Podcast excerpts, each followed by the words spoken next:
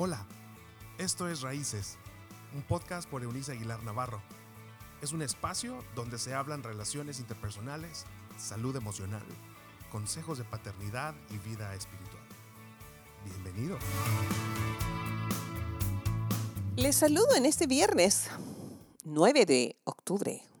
Oiga, el tiempo se va demasiado pronto. Sin embargo, para nosotros es un grato privilegio y honor llegar hasta ustedes con enseñanzas transformadoras. Esperamos llevarle eso, una palabra que le, facilite mirar al futuro con, fe, con esperanza. Hemos estado considerando algunas cuestiones esta semana, por demás interesantes. Pocas veces digo yo tratado. Ah, por lo general lo olvidamos o nadie nos lo enseña cómo liderar algunas áreas de nuestro mundo interior que nos impiden tener una relación diáfana, correcta con el Dios que nos hizo, con el creador de nuestras vidas, que nos plantó y nos puso en este tiempo y hora para cumplir propósitos de bondad a nuestra generación. Así las cosas, les reitero lo que he venido diciendo desde el lunes, no pretendamos liderar a alguien fuera de nosotros si no nos hemos aprendido a liderar a nosotros mismos primero. No pretenda liderar a sus hijos si usted no lidera su enojo. No pretenda liderar una empresa si usted todavía no aprende a liderar sus miedos. O lo que quiera que le esté dominando. Hoy día quisiera yo hablar de cómo llegar a liderar el orgullo religioso. Es un tema interesante. Y hay un personaje al que vamos a recurrir en la historia o en el texto bíblico. Em, creo que, que es importante hacer notar a un hombre llamado Nicodemo. No sé si le llamaban Nico o le llamaban Demo, Nicodemo, pero ese era su nombre era un personaje, una persona, un individuo religiosísimo, importante entre la curia judía, muy importante. Y de esa importancia religiosa que le, se toman eventualmente los líderes religiosos de cualquier grupo religioso, ¿eh? cualquiera. No hay uno que sea mejor que otro lo cierto es que de pronto nos sentimos superiores a los demás solo porque soy judío y no soy católico, o soy mejor porque soy católico y no evangélico, o pobres los judíos y los católicos, pues yo soy mejor porque soy un evangélico. En realidad, nada tiene que ver con Dios. Eso es un vano orgullo. Nosotros le damos importancia humana a la posición social. Vivimos buscando el reconocimiento, el estatus cultural o religioso, el título académico. Eso denota una profunda necesidad de ser aceptados. No era diferente en el tiempo de Cristo. El ser humano es básicamente igual en todos los sitios, culturas y épocas. Nicodemo, este líder al que hago mención, estaba en una búsqueda sincera y también arriesgada. Los días después del desalojo este, donde vendían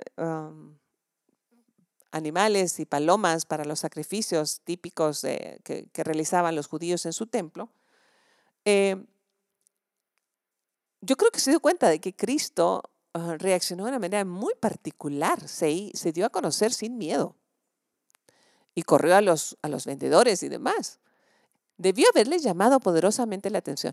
Pero, pero, como buen religioso que no quería perder su estatus, lo buscó, dice el texto bíblico en San Juan Apóstol, en su Evangelio, en el capítulo número 2, versos 13 al 16, dice que Nicodemo lo busca de noche a Jesús.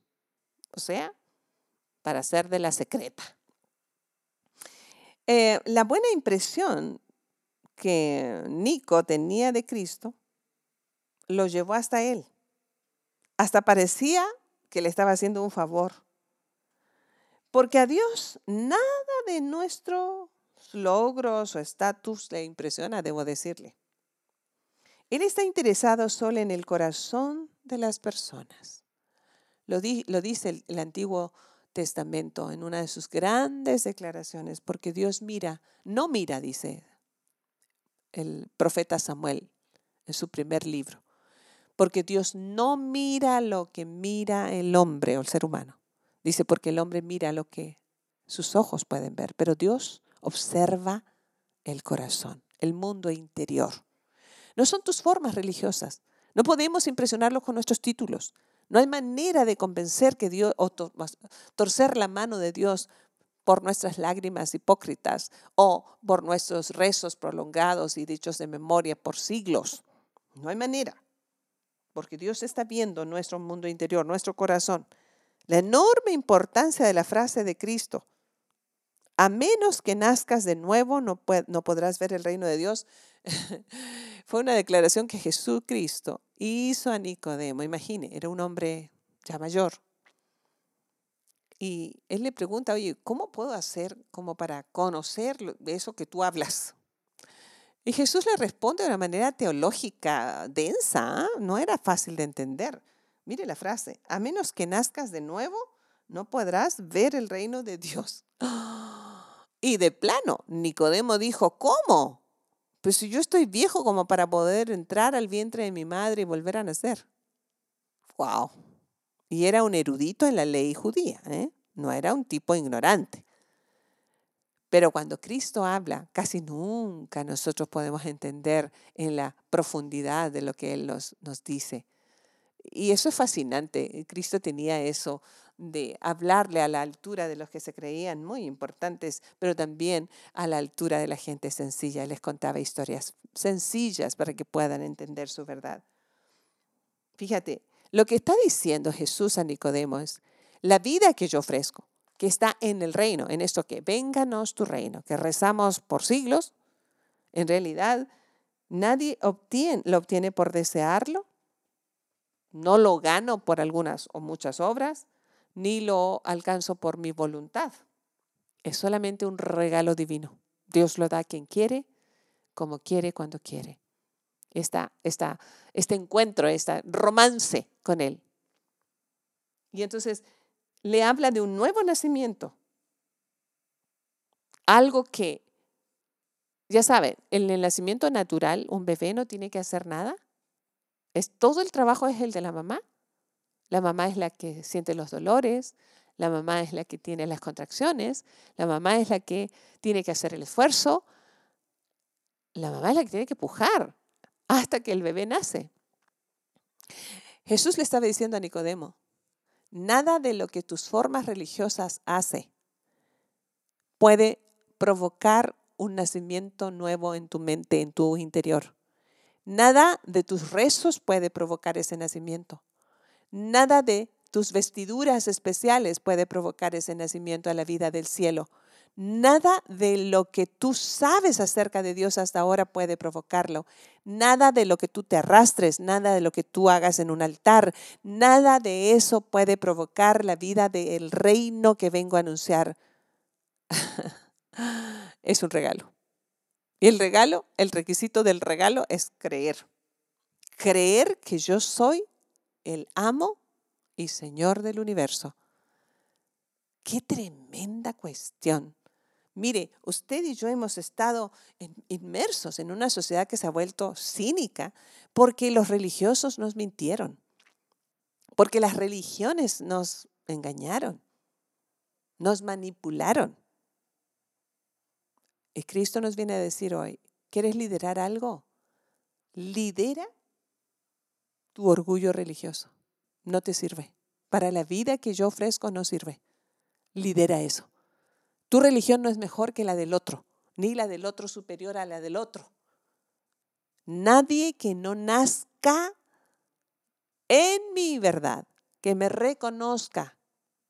San Pablo dijo que la única manera de nacer de nuevo es declarar con nuestra boca que Cristo es el Quirios o el amo, el Señor absoluto de todo, y que Dios Padre lo levantó de entre los muertos. Eso es todo.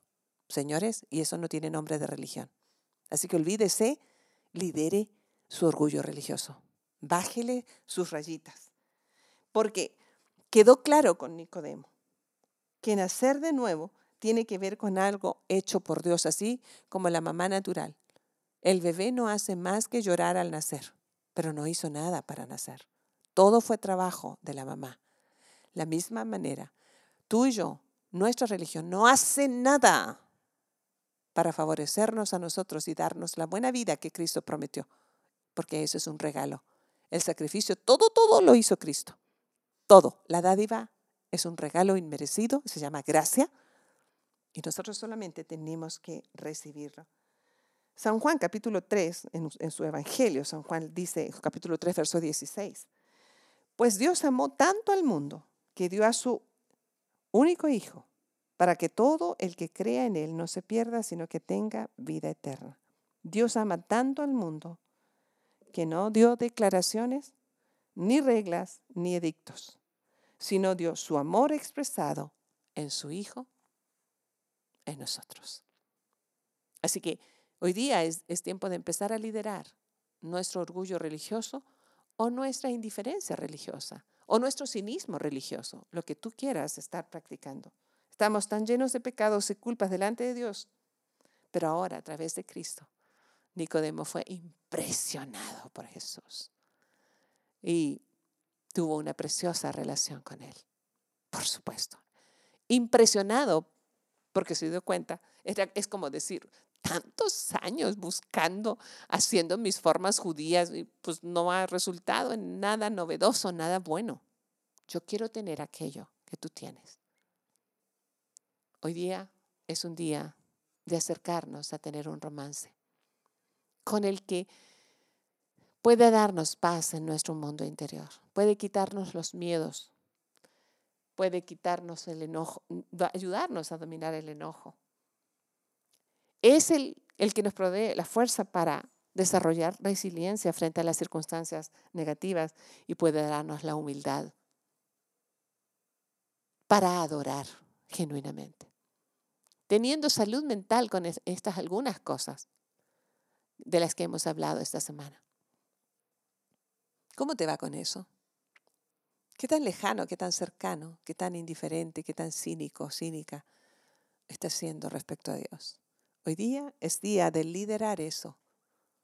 No, esos pensamientos, no esas filosofías te dominen a ti. Y podamos ser como Nicodemo, aun cuando le buscamos de noche. A lo mejor tú escuchas este podcast sin que lo sepa tu cónyuge. No vaya a ser que te lo prohíba el papá, la mamá, el cónyuge o la religión o tus líderes. Sale a la luz. En esto hay vida y hay esperanza. Nicodemo fue impresionado por el Cristo y en efecto pudo nacer de nuevo. Y para ello solamente era recibir la gracia que venía como un regalo inmerecido de parte de Dios. Por eso el romance con Cristo es tan precioso. Todo lo hace Él. Y todo lo que Él espera de nosotros es que simplemente digamos, yo lo quiero. Donde quiera que estés hoy, no importa la parte del mundo en que nos estés escuchando. Si tú nunca has hecho un compromiso con Cristo, en esta oración que haré, simplemente repítela. Y comienza como Nicodemo, a transformarte desde adentro hacia afuera. Y tal cual la mariposa que se arrastró durante tanto tiempo, puedas salir a volar y a lucir tus hermosos colores y a disfrutar del sol y la primavera, aún del invierno. Porque Cristo es ahora el dueño, el Kyrios, el Señor absoluto de todo lo que eres. Dios y Padre, hoy renuncio a todo lo que he sido, a toda mi filosofía, a todo mi cinismo, a toda mi ausencia, a todo mi orgullo religioso. Y te hago el Kyrios, el dueño absoluto de todo lo que soy. Confieso que tú eres eso, el Señor del universo y el Señor de mi mundo interior. Y que Dios Padre te levantó de entre los muertos.